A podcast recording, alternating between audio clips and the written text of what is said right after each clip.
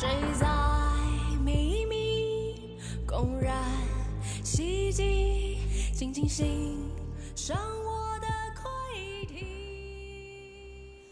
其实我早有预感，Aria 的失踪案会延烧到自己的身上来，只是没想到来的那么低级与粗暴。Aria 可能不仅仅是失踪，而是刻意被陷害。我是 Big，是媒体与网友推理出来，嫉妒 Aria，恨到必须想尽办法毁掉他的嫌疑人。乐色哎，肉收他啦！天哪，怎么有这种人呐、他妈乐色哎，畜生，怎么会死啊？看，恶心！加害者就是一个凶手啊！技不如人就大方承认啦，不要只想害别人啊，去泼他油漆。Q 传媒说都是我自导自演，安排狗仔去现场拍照，揭发 Aria 去看精神科的新闻，让大众看到她光鲜亮丽的外表之下，有阴暗的另一面。早在敖家的人报警之前，我就已经联络不上她好几天了。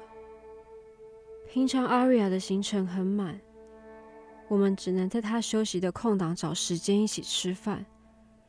或是他值完大夜班后，会来我的工作室补眠。Aria 一直都是一个很好强的人，他从不允许自己露出疲态，也不准自己在工作上犯错。失踪前的他常常做噩梦，非常浅眠。周刊上的照片可能是一个多月前被拍到的，的确是我们在吵架。那天陪他回完整。他状态明明就不好，却还是要回医院值班。我拉住他不让他走，他竟然失控对我咆哮。我还有很多事情要处理，你不要这样抓着我，你放手！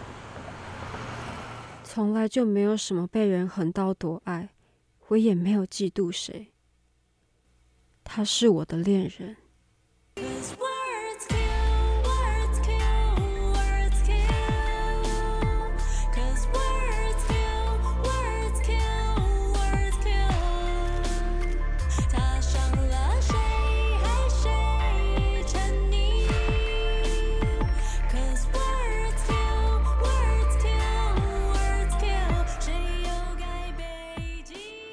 他要去澳洲的事情我也知情，还特别排出时间陪他。整趟旅程，他都神秘兮兮的说要介绍一个人给我认识，但我临时有几个设计图要交，必须提早回台湾。结果之后我们就失联了。究竟那位神秘人士是谁，和之后发生了些什么事情，我到现在都还是不知道。想吐，拜托不要败坏设计业的 reputation 好吗？如果我是设计师，我真的觉得很丢脸。拜托不要丢设计师的脸好吗？不知道他还会做出什么更狠毒的事情来呢？我的个人相关资讯随着 Aria 的失踪不断被起底，接踵而至的是数不清的匿名骚扰。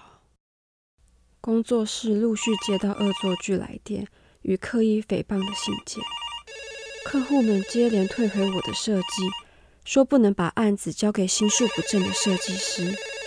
以前的同学特地传讯息来骂我，进行长篇大论的说教，甚至业界中开始有一些自命清高的同行带头说要封杀我，抵制我的作品。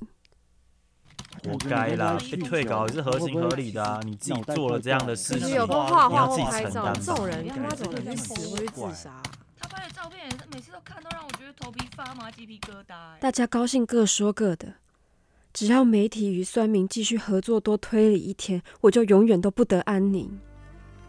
到底是谁在霸凌谁？不知道真相就随便揣测、随便乱写，还给不给人活路？没有什么所谓的利息，不过就是解开谜底，怕自焚而停下笔，怕被追击屏住我心，带上了一过往的正义，是觅下个世界话题。